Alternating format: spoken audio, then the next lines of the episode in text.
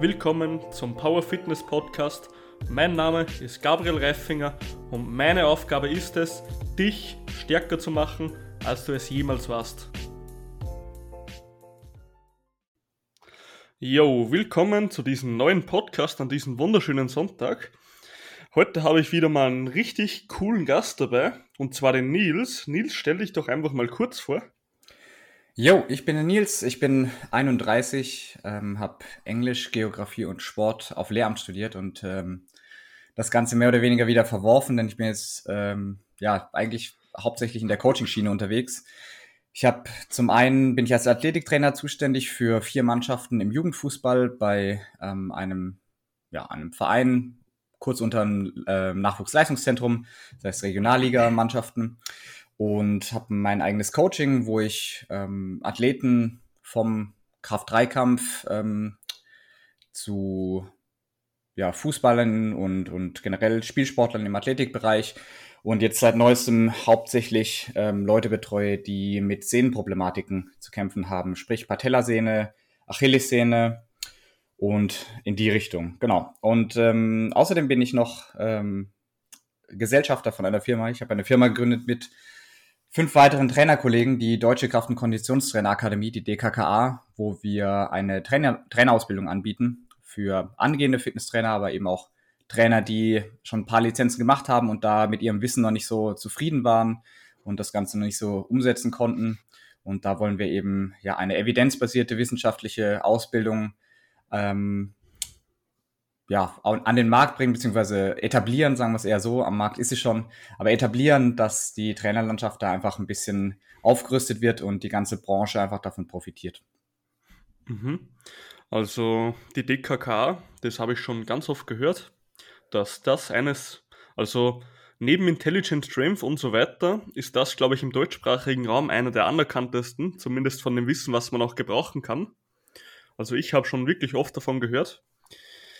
Äh, was mir immer so problematisch auffällt, ist, dass die ganzen anderen, sage ich mal, Firmen, die ganz normale Lizenzen anbieten, was jetzt, sind wir mal ehrlich, fast umsonst ist, außer dass du ein Zertifikat hast am Ende, äh, dass die viel mehr Werbung machen für angehende Trainer, heißt, die schalten so viel Werbung und da fangen sie halt die meisten ab, wobei sie, wo ich mir hundertprozentig sicher bin, bei der DKK besser aufgehoben werden, ja. Ja, das ist halt so die, die Problematik. Ne? Also das ähm, ist so ein bisschen dem System geschuldet, sage ich mal, weil die Fitnessstudios wollen billige Arbeitskräfte haben, die dann eben ähm, ja häufig auch Studenten und, und, Aushilfen dann halt auf 450 Euro Basis arbeiten. Und ähm, dann kannst du dir natürlich überlegen, wie viel Kohle du in eine Ausbildung steckst, wenn du sagst, hey, das macht mir Spaß, ich möchte da, möchte arbeiten, ich brauche aber eine Lizenz zum Arbeiten und dann, ähm, jo, dann kriegst du vorgeschlagen von Akademie XY für 100 Euro eine B-Lizenz, ähm, weil es jetzt gerade runtergesetzt ist von 600 oder so oder von, ja, sagen wir mal 300 oder so. Und dann, ähm, ja, kannst du da teilweise ja auch innerhalb von einem Wochenende oder so so einen Kurs machen, bekommst dann deine B-Lizenz und ähm, dann, ja, bist du ready to go und dann dürfen die Leute eben mit der Gesundheit von, von Menschen im Prinzip arbeiten.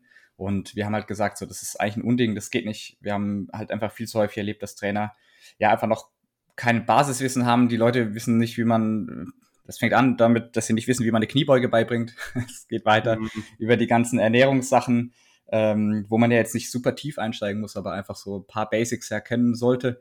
Und ähm, ja, im Endeffekt arbeiten die Leute mit der Gesundheit von Leuten und ähm, wir haben halt gesagt, so, wir sehen das einfach nicht, wir sehen das nicht so, wir wollen das nicht wir wollen, dass die Leute, denen wir ähm, ja auch unsere Freunde oder Familie anvertrauen, ne? wenn wir sagen, hey, äh, geh ins Fitnessstudio, ähm, such dir dann einen Trainer, der dich da ein bisschen berät, der dich da ein bisschen einführt, dann möchten wir eigentlich, dass derjenige eben kompetent genug ist, das auch zu machen und nicht äh, wir mit Bauchschmerzen dahin gehen und ähm, das so ein bisschen russisch Roulette ist, ob der Trainer jetzt gut ist oder nicht gut ist, weil er halt unter Umständen am Wochenende halt seine Lizenz gemacht hat. Ne? Also ich muss halt sagen, ich meine, okay, bei mir ist jetzt wahrscheinlich was anderes, weil ich bin auch selber Coach und wenn wir halt scheiße sind, werden wir halt einfach nicht mehr gebucht. ist halt ein bisschen was anderes. Aber ähm, ich habe jetzt auch die A- und die B-Lizenz gemacht, beziehungsweise noch zwei andere, aber uninteressant jetzt. Ähm, ich, also das mit den Wochenendkursen finde ich einfach richtig frech, ohne Scheiß. Also ich habe für die B-Lizenz, glaube ich, schon so zwei Monate oder was gebraucht, weil ich wirklich so ein richtig dickes Lehrskript hatte. Ja. Und das auch halbwegs genau gelernt habe. Also da muss ich schon sagen, ich habe schon einiges gelernt, gerade Anatomie, also den ganzen Spaß wirklich intensiv lernen, das hat schon geholfen. Aber dass man das da, also wenn jemand einen Wochen, Wochenendkurs macht und da eine B-Lizenz bekommt, das finde ich richtig frech. Aber wirklich. Ja, das ist, äh, ich, wir haben, wir haben, äh, wir haben letztes Jahr gelacht, weil es, äh, ne, wir haben, glaube ich, eine Werbung vorgeschlagen bekommen, ne, wenn du natürlich den Profilen folgst und so, dann, dann wirst du ja natürlich auch damit assoziiert und bei Instagram und Facebook äh, schlagen dann Werbung eben auch dementsprechend in die Richtung vor und dann war, war ein Kurs, ähm, wo das halt irgendwie super, super giga tolles Angebot. Ich glaube, für 20 Euro hast du eine Lizenz bekommen. Ich weiß nicht mehr, was es genau war, aber für 20 Euro hast du auf jeden Fall eine Lizenz bekommen. Und ähm, da haben wir halt auch gesagt, okay. Aber äh, eben hier im Lockdown äh, letztes Jahr äh, gab es bei ja, Konkurrenten nennen ist wahrscheinlich nicht so gut, ne? Also gab es auf jeden Fall bei einer, bei einer weiteren Akademie gab es eine C-Lizenz umsonst. Ähm, also man konnte den Kurs quasi umsonst machen und dann haben wir uns halt alle hingesetzt und haben da innerhalb von einer halben Stunde äh, die, die Sachen mal durchgemacht.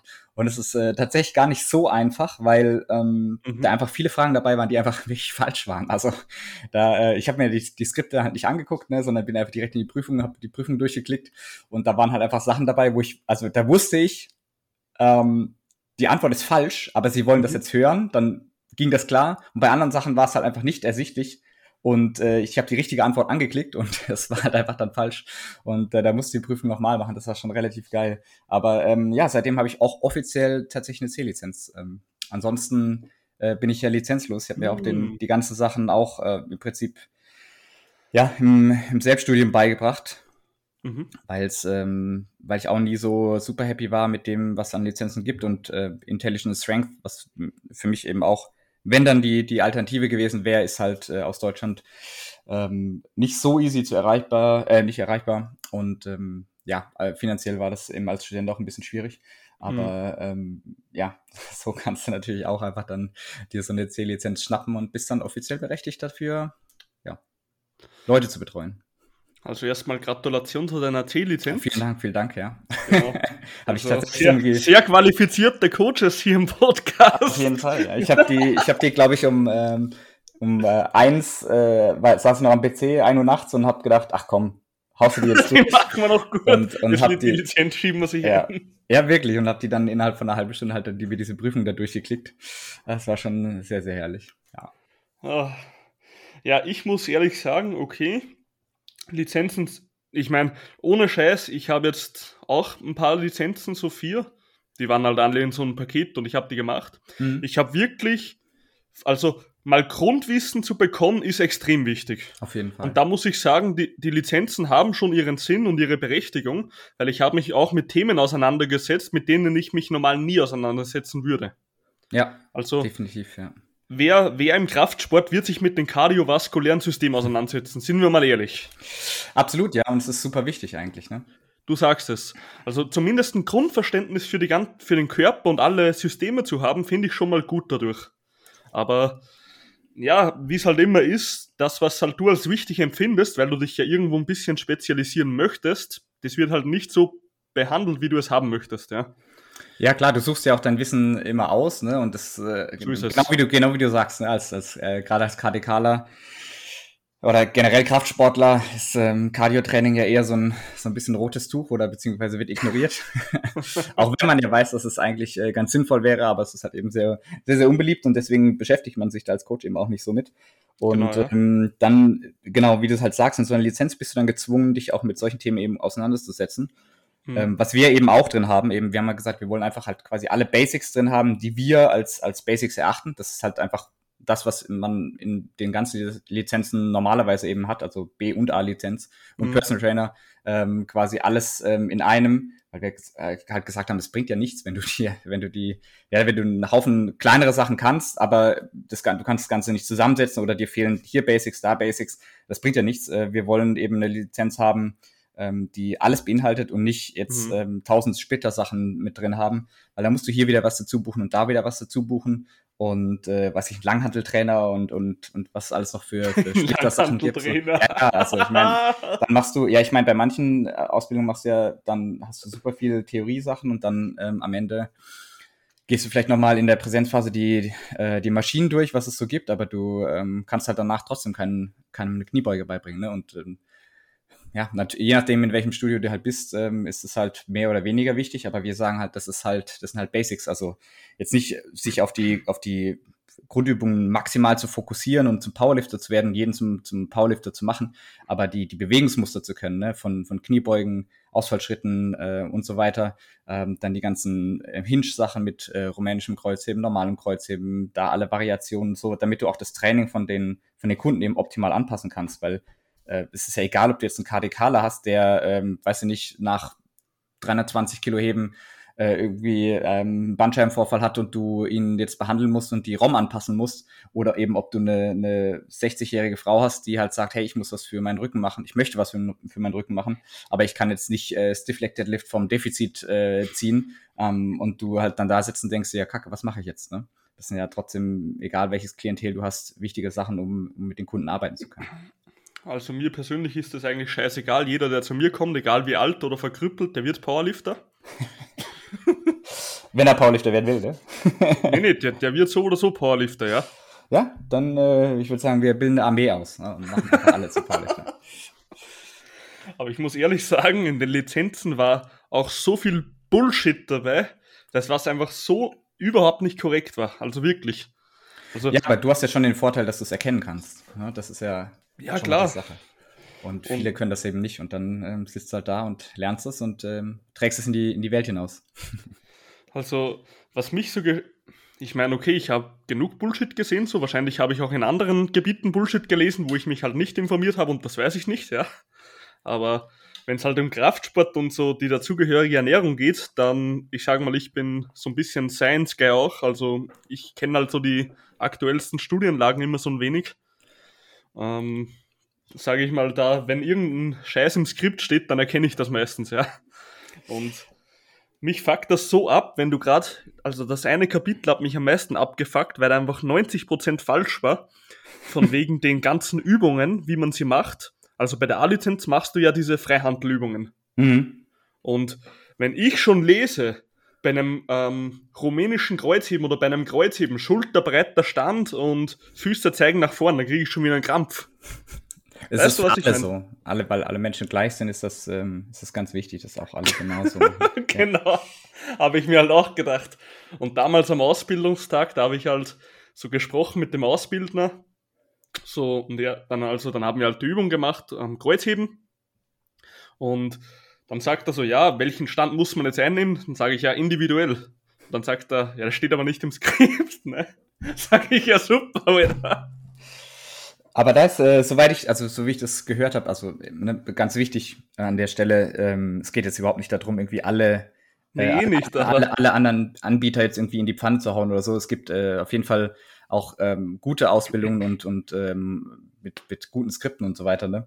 Ähm, einem bleibt natürlich auch immer mehr das hängen, was, was, was einen triggert und was, wo man eben sieht, dass, dass da Bullshit dabei ist. Ähm, aber es gibt auf jeden Fall natürlich auch noch andere Anbieter, die, die das Ganze sehr, sehr gut machen, ähm, mhm. ohne da jetzt irgendwie alle, alle bashen zu wollen und uns da irgendwie als die Besten hinzustellen.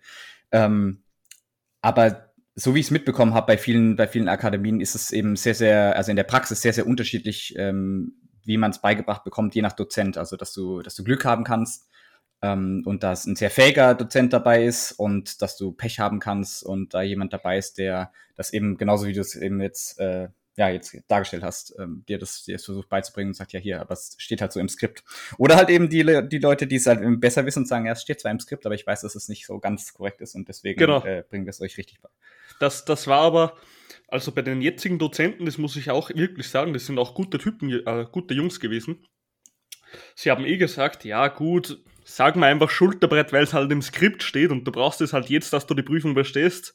Aber sie wissen eh, was ich meine. Also das haben sie schon gesagt. Also so fair bin ich, ja. Das ist gut, das ist gut, ja. Genau. Aber da kann ich dir auch sagen, aus der, aus der Uni, äh, da ist es nicht wirklich so viel besser. Also in meinen Sportkursen, äh, ich habe mich auch regelmäßig mit meinen Dozenten angelegt, weil wir eben auch ähm, ja welche hatten, gerade, also im, im Sportstudio musst du ja sehr, sehr viele Sachen machen, sehr, sehr, sehr, sehr breit gefächert. Mhm. Unter anderem eben auch äh, Gymnastik und Tanz. Ähm, kann man sich immer gut vorstellen, wie äh, jemand, der, ich sag mal, ähnliches Bewegungstalent hat wie ein, wie ein Powerlifter, also ich, ähm, dann ähm, tanzen und, und Gymnastik machen soll. Aber ähm, ja, wenn die Dozentin dann sagt, äh, du darfst was sowas wie im Ausfallschritt, du darfst die Knie nicht äh, die, vor die für die über die Zehenspitzen schieben, ähm, wo ich halt schon, ne, wo es mir schon mal meinen Puls um 50 Schläge nach oben bringt. ähm, und, und dann eben auch äh, man verschiedene Positionen einnehmen soll und dann ähm, äh, genau eben auch dieses Ding war mit den, man, die Füße müssen parallel sein und nach vorne zeigen. Mhm. Und ich habe halt eine relativ starke Außenrotation, gerade auf der linken Seite. Und ähm, wo einfach mein Fuß also wenn meine, wenn meine Schienbeine nach vorne zeigen, zeigt mein Fuß halt trotzdem nach außen. Ne? Also es ist extern rotiert und ähm, das ist halt einfach so, mein Körper ist so gewachsen, ist halt schief, ne? Aber mhm. ähm, da ist kein Defizit in irgendwas oder, oder ich bin nicht mobil genug oder was auch immer, ähm, aber es ist halt einfach so. Und die Dozentin äh, sagte dann, ja, du musst aber die Füße nach vorne zeigen. Das habe ich gesagt, ja, aber es, dann sind halt meine, meine Oberschenkel halt komplett inrotiert und es fühlt sich halt einfach richtig scheiße an. Äh, dazu habe ich noch ein Hip Impingement, das kannst du dir vorstellen, dass dann da auch nicht unbedingt äh, noch zuträglich ist. ja, aber dann stehst du da völlig verkrüppelt mit Füßen nach vorne, weil die Dozentin sagt, dass das die richtige Position ist. Und es passt. Und, ähm, und mir dann auch natürlich auch mich mit voller Ernsthaftigkeit gefragt hat, ob ich äh, verkürzt bin. Und dann habe ich auch gedacht, oh, in welchem Jahrhundert leben wir eigentlich? Also, das ist, ähm, ja. Ja, aber das war auch bei uns in einem Fitnessstudio, wo so ein Klient von mir trainiert. Da hat auch, also ich habe ihm halt Kniebeugen beigebracht. Wir haben uns angesehen, welche Standbreite braucht er. Ähm, wie sieht der Barbhef aus? Weil Barbhef bringt, ist alles schön und gut, wenn er gerade ist, aber wenn, wenn das Feeling scheiße ist von der Bewegung, bringt der, der gut beste Barbhef auch nichts. Ja. Und ja, dann haben wir halt das Ganze so optimiert und nach zwei Monaten war die, also die Technik war der Grobschliff, hat gesessen. Und dann kommt halt eines Tages eine Trainerin auf ihn zu, 30 hm, bis 40 Jahre alt. Ah, ja, die Füße müssen nach vorne zeigen, der Stand muss natürlich schulterbreit sein. Dann hat er das einmal vorgemacht, weil er sich halt natürlich unsicher war als Anfänger. Komplett eingerundet, komplett beschissene Bewegung, schlecht angefühlt und sie lobt ihn einfach mal. es ist so lächerlich. Ja, Genau, und das, das, da wollen wir eben, äh, da wollen wir eben mit unserer Firma eben dagegen kämpfen, ne? dass wir halt sagen, okay, wir wollen was Besseres anbieten, dass die Leute eben rauskommen, nach der Präsenzphase eben, äh, sie eben sicher sind. Und ich habe mir eben auch so, weil ich bin ja auch so ein, so ein kleiner Technik-Nazi und ähm, ja, je mehr Leute du halt coachst, desto mehr Erfahrung sammelst du halt und je mehr Nuancen nimmst du halt mit mhm. und ähm, Einzelheiten und ähm, merkst dann, okay, das, du musst, also die Grobform ist natürlich immer relativ gleich, aber dann der Feindshift, der ist halt eben bei jedem extrem unterschiedlich und das bekommst du halt eben nur mit, wenn du halt einfach Coaching-Erfahrung sammelst. Und ähm, ich habe mir halt eben vorgenommen, habe gesagt, okay, ich, äh, ich möchte, dass jeder Teilnehmer eben ähm, das, was ich mir über die ganzen Jahre an Erfahrung quasi angesammelt habe und äh, mühsam mit, weiß nicht wie viele tausende Videos ich mir angeschaut habe von Leuten, die, die Kniebeugen, Kreuzheben, Bankdrücken, Überkopfdrücken und so weiter gemacht haben, mhm. ähm, einfach an die Leute weitergeben, weil es äh, weil es mir einfach super wichtig ist, dass die, dass die Auszubildenden eben danach auch einfach rausgehen und einfach, ja, das, das Selbstbewusstsein eben haben, ähm, auf solche Situationen einzugehen. Und klar, du kannst nie alles machen, ne? Das ist, das ist logisch so. Jeder muss auch seine eigene Erfahrung sammeln, ähm, alles vorleben geht nicht, aber ähm, ja, man kann auf jeden Fall einige Jahre einsparen, wenn man sich das Ganze eben schon mal kompakt von jemandem, der das, äh, der schon sehr, sehr häufig dann auch dementsprechend ähm, verkackt hat als Trainer. Ähm, ja, vorgelebt bekommt und eben gezeigt bekommt, was, äh, welche, welche Pitfalls es auch gibt und wo du, wo du eben aufpassen musst. Ja, klar. Ja, das ist auch, genau wie du gesagt hast, ein Trainer bzw. ein Coach, der schon einige Fehler gemacht hat, von dem kann man halt lernen. Und da finde ich so zum Beispiel so wichtig. Ich meine, jeder war doch schon mal in dieser Situation als Coach, dass man einfach einem Klient irgendwas erzählt hat, was halt nicht korrekt war, beziehungsweise nicht für ihn jetzt gerade korrekt war. Oder dass man ihn in eine Bewegung, sage ich mal, dass man dachte, dass diese Bewegung optimal für ihn wäre, dabei war sie nicht optimal. Und hier unterscheidet sich halt letzten Endes, zum Beispiel ich war doch genauso in dieser Schuld, dass ich am Anfang dachte, dass halt mh, zum Beispiel eine Standbreite etwas besser ist für die meisten als, als eine andere. Und wichtig ist aber hier, bist du jetzt einer, der was dann auf dieser, sage ich mal, Meinung beharrt und dieses System weiterzieht? Oder bist du bereit, deine Fehler einzugestehen und zu lernen, ja? Weil das ist letzten Endes der Prozess, ob du ein besserer Coach wirst oder nicht. Ja, definitiv. Ich meine, man bekommt natürlich einfach immer ähm, irgendwann ja, mit, welche, welche Muster es gibt und, und äh, Sachen Mhm. wiederholen sich einfach sehr, sehr häufig. Auch wenn du am Anfang denkst, oh, das habe ich ja noch nie gesehen. Irgendwann wirst du es wiedersehen. Ähm, also die, diese wirklich einsamen Schneeflocken, die gibt es relativ selten, die tatsächlich nur einmal, einmal irgendwie ähm, dir begegnen im Leben. Aber ähm, ja, wenn man eben so ein, so ein grundlegendes Bewegungsanalyse-Skillset mitbekommen hat oder eben sich erarbeitet hat, dann ähm, kann man die Leute meistens relativ schnell ganz gut einschätzen und von da aus weißt du dann halt einfach besser, ja, welche Wege du einschlagen kannst und in welche, welche Richtung das Ganze jetzt gehen soll. Eben, ähm, wie du es vorhin gesagt hast, jemand rundet ein, also kriegt einen starken Buttwink, dass wir erstmal gucken, okay, können wir vielleicht erstmal einfach nur die Knie ein bisschen nach außen schieben oder können wir die Standbreite ein bisschen erweitern Mhm. und, ähm, und nicht jetzt eben tendenziell könnte man ja sagen, naja, es könnte auch sein, dass der Stand enger sein muss. Ähm, aus, aus der Erfahrung weißt du dann halt aber irgendwann so, okay, in den meisten Fällen ist es eher so, dass der Stand ein bisschen weiter sein muss und die Leute, ähm, zumindest meiner Erfahrung nach, tendenziell sich eher zu eng hinstellen und die, die Knie nicht weit genug nach außen schieben und dementsprechend deshalb dann einrunden, weil, weil die Hüfte einfach nicht so gemacht ist.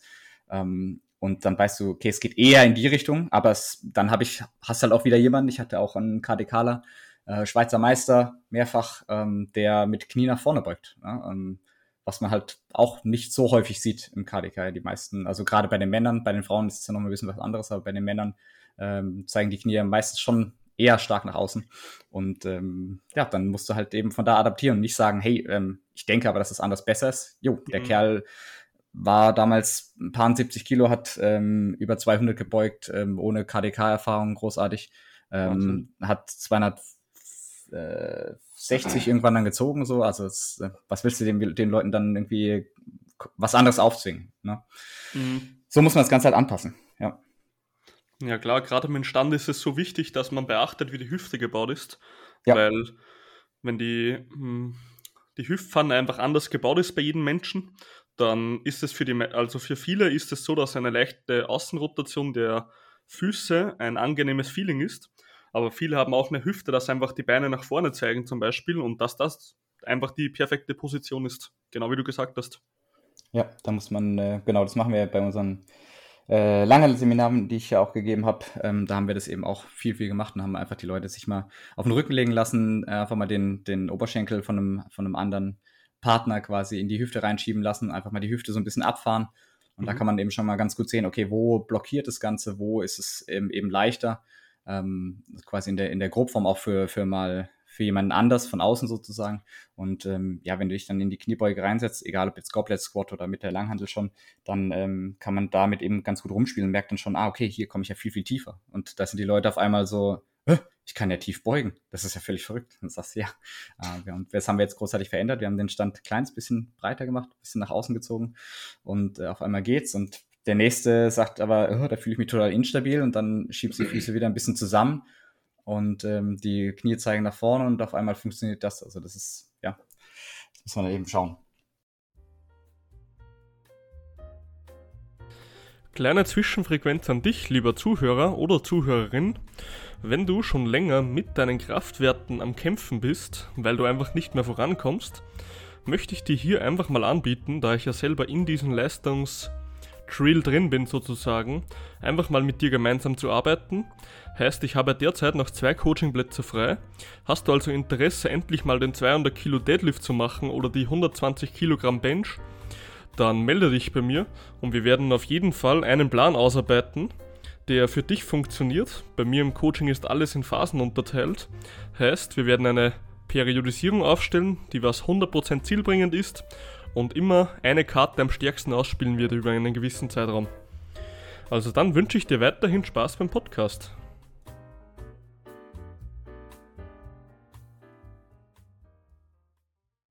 Perfekt. So, da.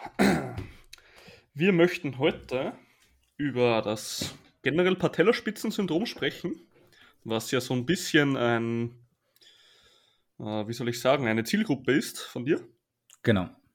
Dann generell Tendinopathie, würde ich sagen, gehört natürlich auch dazu. Dann möchten wir noch sprechen über ähm, Athletiktraining bzw. Sprünge für Kraftsportler, wo wir sie einbauen können, ob sie für uns Sinn machen und wenn sie Sinn machen, wie wir sie machen. Sehr geil. Dann hätte ich gesagt, ähm, springen wir einfach mal zum Patellaspitzensyndrom, weil das, glaube ich, im KDK ein sehr berühmtes Phänomen ist. Ja. Okay. Also meine Meinung ist ja im KDK, wir sollten trainieren, dass wir so steif werden, dass das Runtergehen schwerer ist als das Raufgehen. Ja. Was sagst du dazu? Ich, ich glaube, das war das längste Intro, was wir jemals, äh, was ich jemals in einem Podcast gemacht habe. Das war cool. äh, wir haben äh, mit 23 Minuten äh, quasi über das geredet, was wir, was wir gar nicht eingeplant hatten an der Stelle.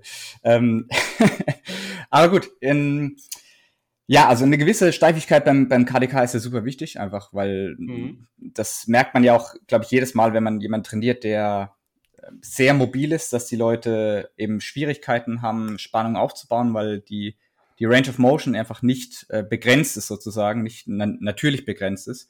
Mhm. Und ähm, dann ja eher das Problem ist, dass, dass, dass dann eben eine sehr, sehr starke ROM oder eine sehr, sehr große ROM entsteht und die Leute dann eben da komplett äh, durchrauschen, gerade in der Kniebeuge zum Beispiel.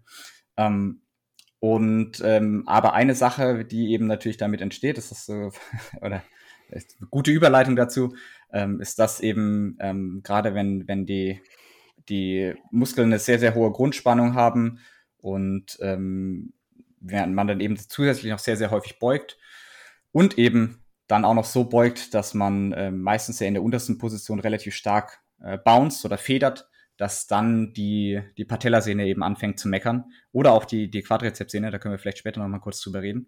Mhm. Ähm, aber im Endeffekt ist es ja so, die ähm, Sehnen, ähm, Tendinopathien, also eine Degeneration sozusagen der Sehne, wo die Sehne auf gut Deutsch einfach beleidigt ist. Ich versuche es einfach mal insgesamt so, so pragmatisch wie möglich zu beschreiben, weil ähm, die ganzen Fachtermine jetzt um sich zu werfen, ist ja auch irgendwie sinnfrei für die Leute, die es jetzt zuhören und sich da vielleicht ähm, auch einfach dafür interessieren, weil sie vielleicht das Problem ein bisschen selber haben.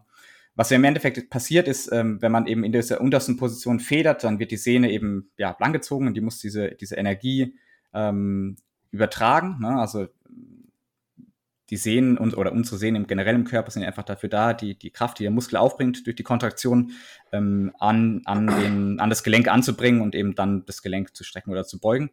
Und ähm, genau das macht ja die Patellasehne. Wir haben ja die, wir haben den Quadrizeps, der von oben kommt, dann haben wir die Quadrizepssehne, die an der Kniescheibe ansetzt und dann nochmal ähm, an der Kniescheibe eben die Patellasehne, die an der Kniescheibe ansetzt und dann eben vorne am Schienbein. Und ähm, ist, glaube ich, auch die einzige Stelle am Körper, wo ähm, einfach nur Sehne mit Sehne, also Sehne mit Knochen mit Sehne verbunden ist. Ansonsten haben wir immer Muskel, Sehne und dann Knochen. Ähm, mhm da hat sich der Körper eben gedacht, hey, ähm, es wäre vielleicht ganz schlau, so eine Kniescheibe einzubauen, damit wir irgendwie die Kräfte ein bisschen besser übertragen können. Ähm, also schon mal, schon mal ganz gewitzt. Aber ja, ähm, wenn wir in der untersten Position dann eben federn, dann ähm, wird die Sehne eben stark beansprucht, weil sie eben diese Energie ähm, die von oben kommt, quasi dann äh, übertragen muss. Und ähm, wenn man das zu häufig macht, ähm, die Sehne hat einfach eine gewisse Belastbarkeit.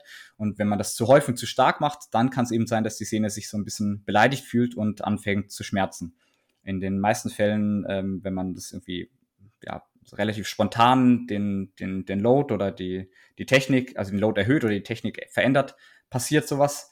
Ähm, Patellaspitzensyndrom ist ja eher eine Sache, die, die häufiger bei, bei Sportlern vorkommt, die springen müssen, die Richtung, viel Richtungswechsel machen müssen. Und bei, bei Liftern passiert es eben auch ähm, eben durch diese durch diesen Umkehrpunkt in der untersten Position, wo die Sehne dann eben die Energie abgeben muss. Und wenn das eben, wenn man das zu häufig macht, beziehungsweise zu stark, zu häufig kann man ja nicht sagen, man weiß ja nicht, wo dieser Wert liegt sozusagen. Ähm, aber wenn man das zu häufig macht und zu stark eben über der eigenen Belastbarkeit, dann kann es eben sein, dass die Sehne erstmal beleidigt ist und ähm, die ersten, erste Phase sozusagen einer Tendinopathie ist dann äh, eine reaktive Tendinopathie. Das wäre eben einfach nur, wo die Sehne erstmals so ein bisschen beleidigt ist und sagt, ey, ähm, das ist irgendwie uncool, das ist ein bisschen zu viel. Und ähm, ja, je, je mehr man das ignoriert und weiter drauf trainiert, desto stärker folgen dann eben auch, ähm, ja, ne, folgt dann eben auch eine, eine Veränderung des Gewebes das ähm, kann, glaube ich, jeder bestätigen, der schon mal sowas, äh, so ein Patellaspitzensyndrom hatte und dann merkt, hey, ähm, meine Sehne ist irgendwie auf der Seite, wo ich das hatte, irgendwie viel dicker als auf der anderen Seite. Und ähm, das liegt einfach daran, dass, die, dass das Gewebe dann so ein bisschen abgebaut wird, dass die Kollagen, Kollagenstrukturen da in der Mitte ähm, nicht mehr so funktionieren, wie sie funktionieren sollen. Und dann ähm, der Körper aber schlau ist und versucht an den, an den Seiten sozusagen die Sehne zu verdicken, um eben ähm, Sehnenmaterial wieder aufzubauen, das eben die, äh, die Bewegung übertragen kann. Mhm. Das war jetzt eine sehr lange Einführung, sorry. Kein Thema.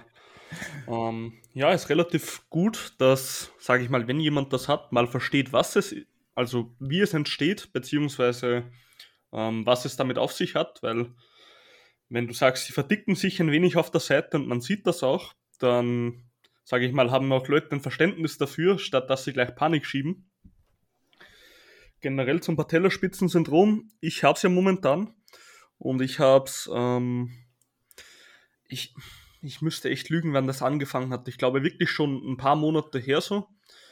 Und am Anfang, man kennt sie, man hat da Kleinigkeiten im KDK, da, mal, da zwickt's mal, da mal ein kleines Jückchen. Und man denkt sich halt nicht viel, weil das meiste vergeht eh wieder von selber. Und das war halt, sage ich mal, wie ein Patellaspitzensyndrom halt ist. Es tut jetzt nicht unbedingt weh, aber wenn du halt einfach normal beugst, so Bodyweight zum Beispiel, dann zieht es halt so ein wenig man denkt sich, es vergeht und dann trainiert man halt noch so ein paar Monate drauf, weil GD komplett klar. Und dann wird es halt mal schlimmer. Und wenn man sich dann mal damit befasst, dann sieht man, hey, ich habe ein Patellaspitzensyndrom.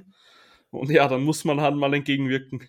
Leider kannst du halt etwas, das sich in Monat, also das sich monatelang aufbaut, auch nicht in ein paar Wochen korrigieren. Also braucht es halt Zeit, ne?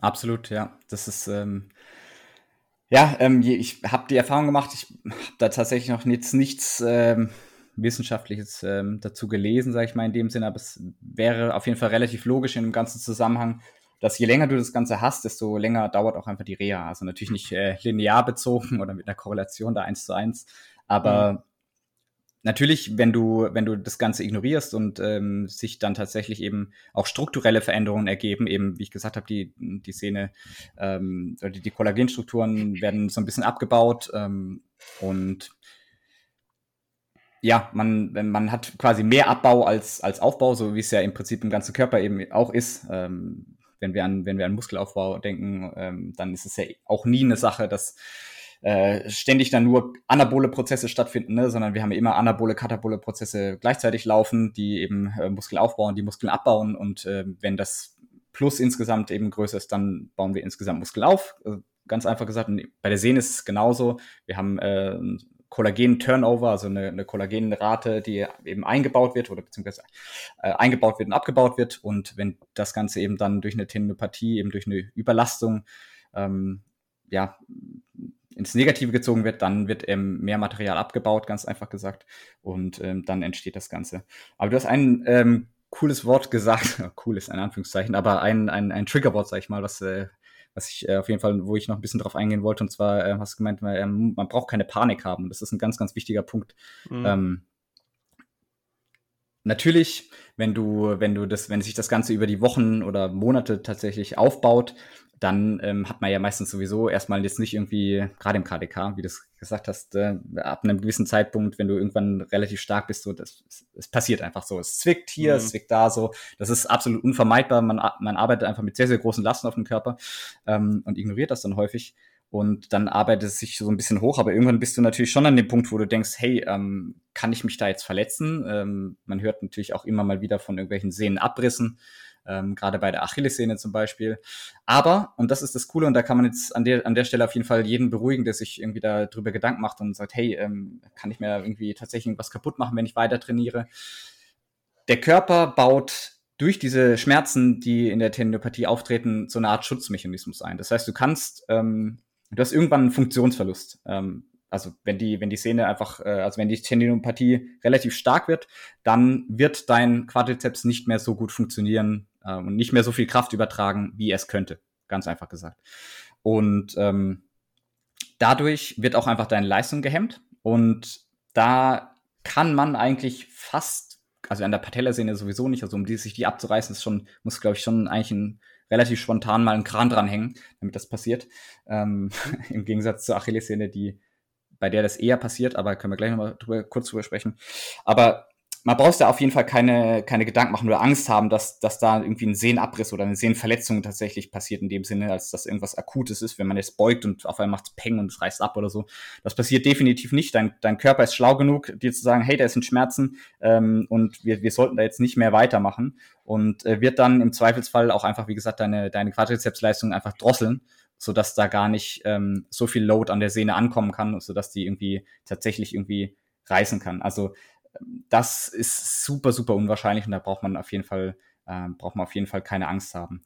Bei der Achillessehne, äh, die ja sagen wir mal, eher abreißen kann als, als, als die Patellasehne, ähm, passiert das in, was waren irgendwie 99 Prozent der Fälle, ähm, dass die Leute gar keine Vorzeichen hatten. Ähm, das heißt, sie hatten keine Schmerzen oder, oder, mhm. oder haben das Gefühl gehabt, ähm, da könnte irgendwie was sein oder so, sondern ähm, da war vorher schon was, also das, die Szene war auf jeden Fall schon mal beschädigt mit großer Sicherheit. Mhm. Und dann fangen die Leute an, gehen, äh, klassisches Thema nach dem Lockdown. Jetzt ähm, habe ich jetzt bei tatsächlich ein paar Leute, die mir geschrieben haben, ähm, die haben die ganze Zeit nicht gekickt, also Fußballer, ne, sie haben die ganze Zeit nicht gekickt, kein Mannschaftstraining, waren auch zu faul, auf den Bolzplatz mal zu gehen, um da irgendwie ein bisschen rumzudödeln und ähm, sind dann auf den, auf den Platz gegangen, ähm, haben aber dann natürlich nicht ähm, super locker angefangen, sondern mit Kumpels gewesen und ja, Zweikampf kommt, man macht irgendwie einen starken Richtungswechsel und dann macht es auf einmal futsch und die Sehne verabschiedet sich, also die Achillessehne. Und bei in solchen Fällen ist es eigentlich fast immer so gewesen, ähm, dass die Szene vorher schon wahrscheinlich beschädigt war, eben durch so eine Tendinopathie. Die muss nämlich übrigens überhaupt nicht ähm, auftreten äh, im, im, Sinne von, dass man Schmerzen hat. Ähm, viele von euch, wenn ihr, gerade wenn ihr relativ stark seid und viel KDK zum Beispiel macht oder viel Kraftsport gemacht habt, wenn ihr mal zum, zum Arzt geht und eure, eure Patellasehne äh, anschauen lasst, durch einen Ultraschall zum Beispiel, dann ähm, wird man Veränderungen sehen. Und das sind ganz normal, so wie es am Körper überall eben auch ist. Und je mehr eben eine Struktur belastet wird, desto mehr sieht man das Ganze eben auch. Und äh, mhm. bei den Leuten war es dann eben so, die Szene war wahrscheinlich schon beschädigt vorher, das konnte man eben nochmal äh, sich äh, im Ultraschall angucken, ähm, wie, die, wie die Szene verändert war. Und ähm, man hat aber keine Schmerzen und ja, dann geht man voll in eine Belastung rein, eine sehr, sehr hohe Belastung, gerade bei, bei hohen Geschwindigkeiten und dann ähm, verabschiedet sich die Szene eben. Ähm, aber wie gesagt, für Patella Sehnen, äh, Patellaspitzensyndrom und an der Patellasehne eben, da braucht man sich keine Gedanken machen, gerade als Lifter, dass da irgendwie was, äh, irgendwas abreißt oder, oder irgendwie man sich richtig stark verletzt.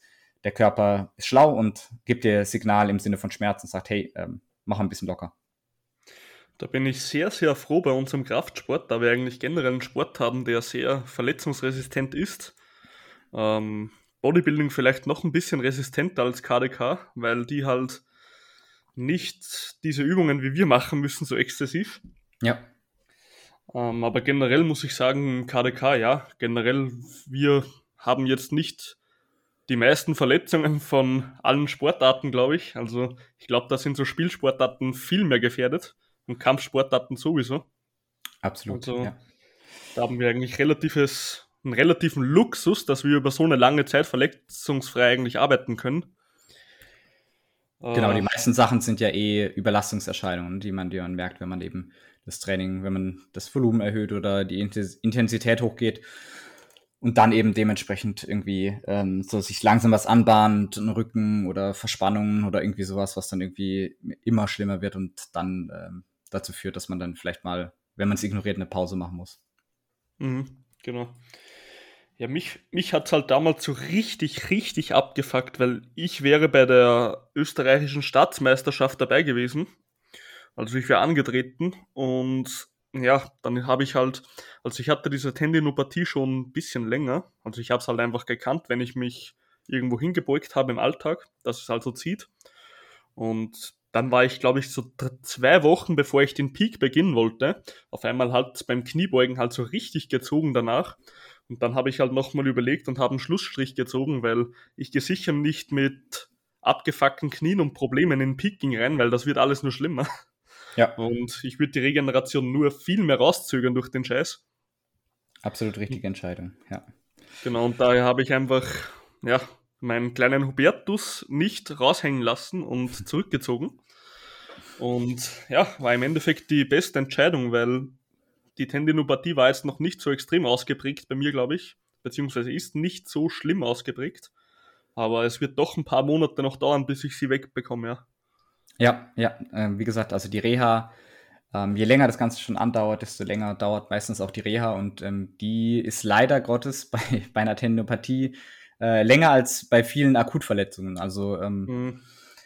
ja, ich habe, ähm, ich habe, es ist sehr unterschiedlich, aber ich habe Leute, die sind nach zwei Monaten vielleicht, wenn sie sehr, sehr viel Glück haben, ähm, aus der Reha wieder raus. Aber das ist der, in aller seltensten Fällen so.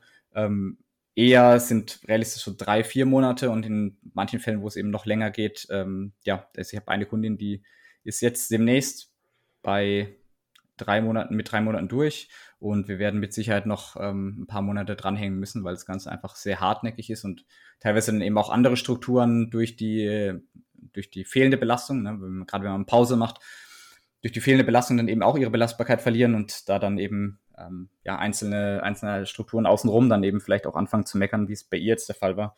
Und mhm. äh, man dann eben auch noch auf die Rücksicht nehmen muss.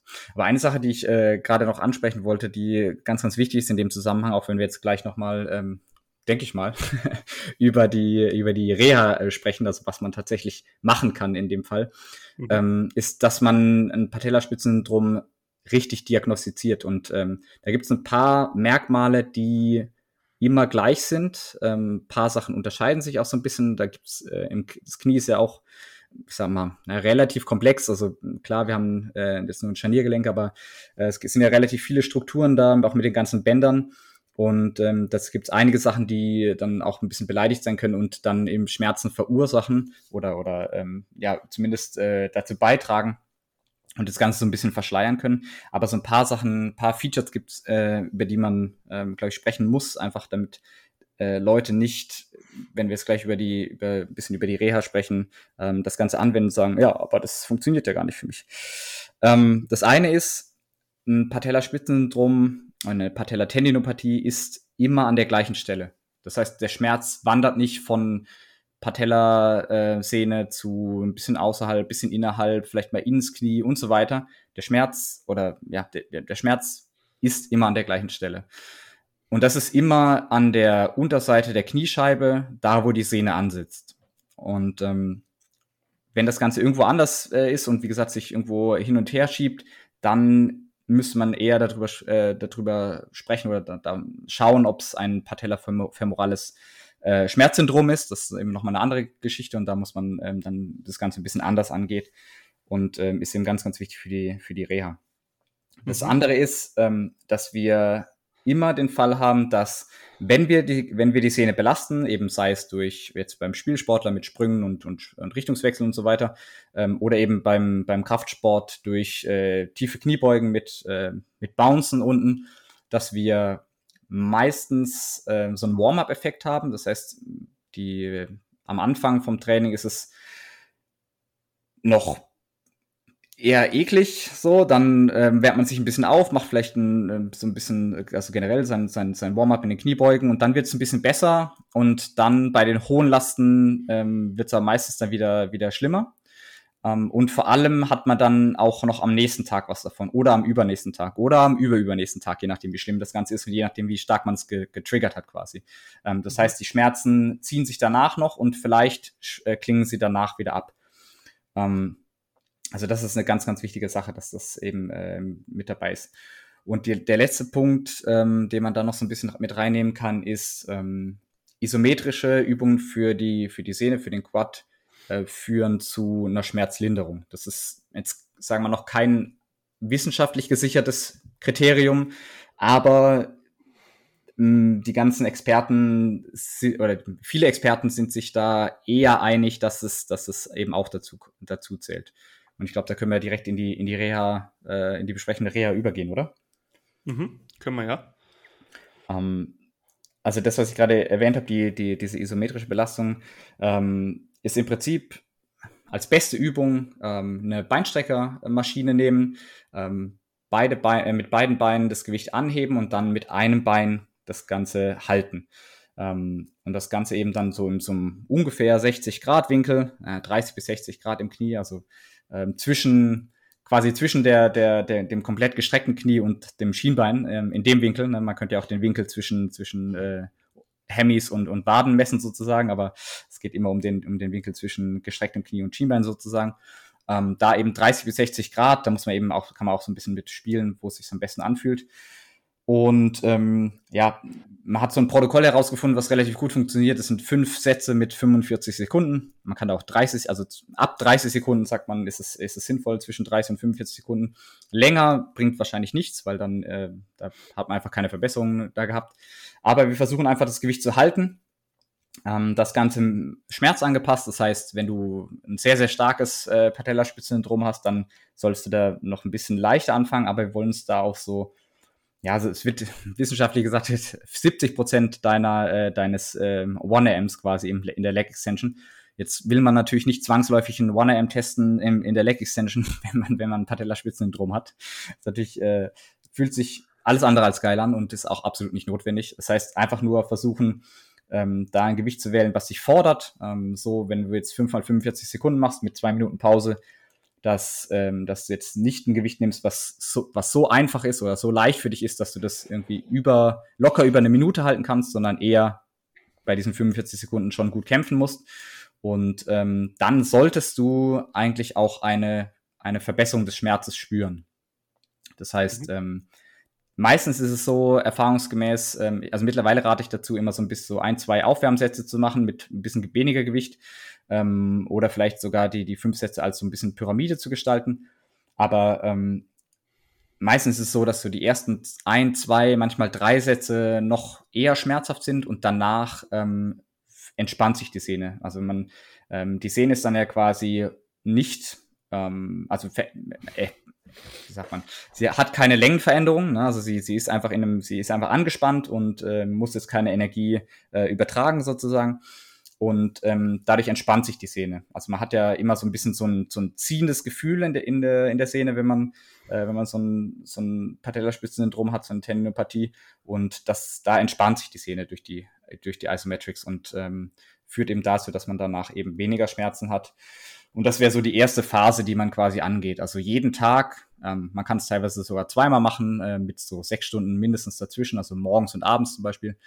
Ähm, diese Leg Extensions machen. Wenn man das Ganze natürlich nicht zu Hause hat, was die meisten nicht haben, ähm, außer du hast eine Kurzhantel zum Beispiel, dann kannst du auch die Kurzhantel einfach vorne in den Fuß dranhängen, das habe ich gemacht zu Hause.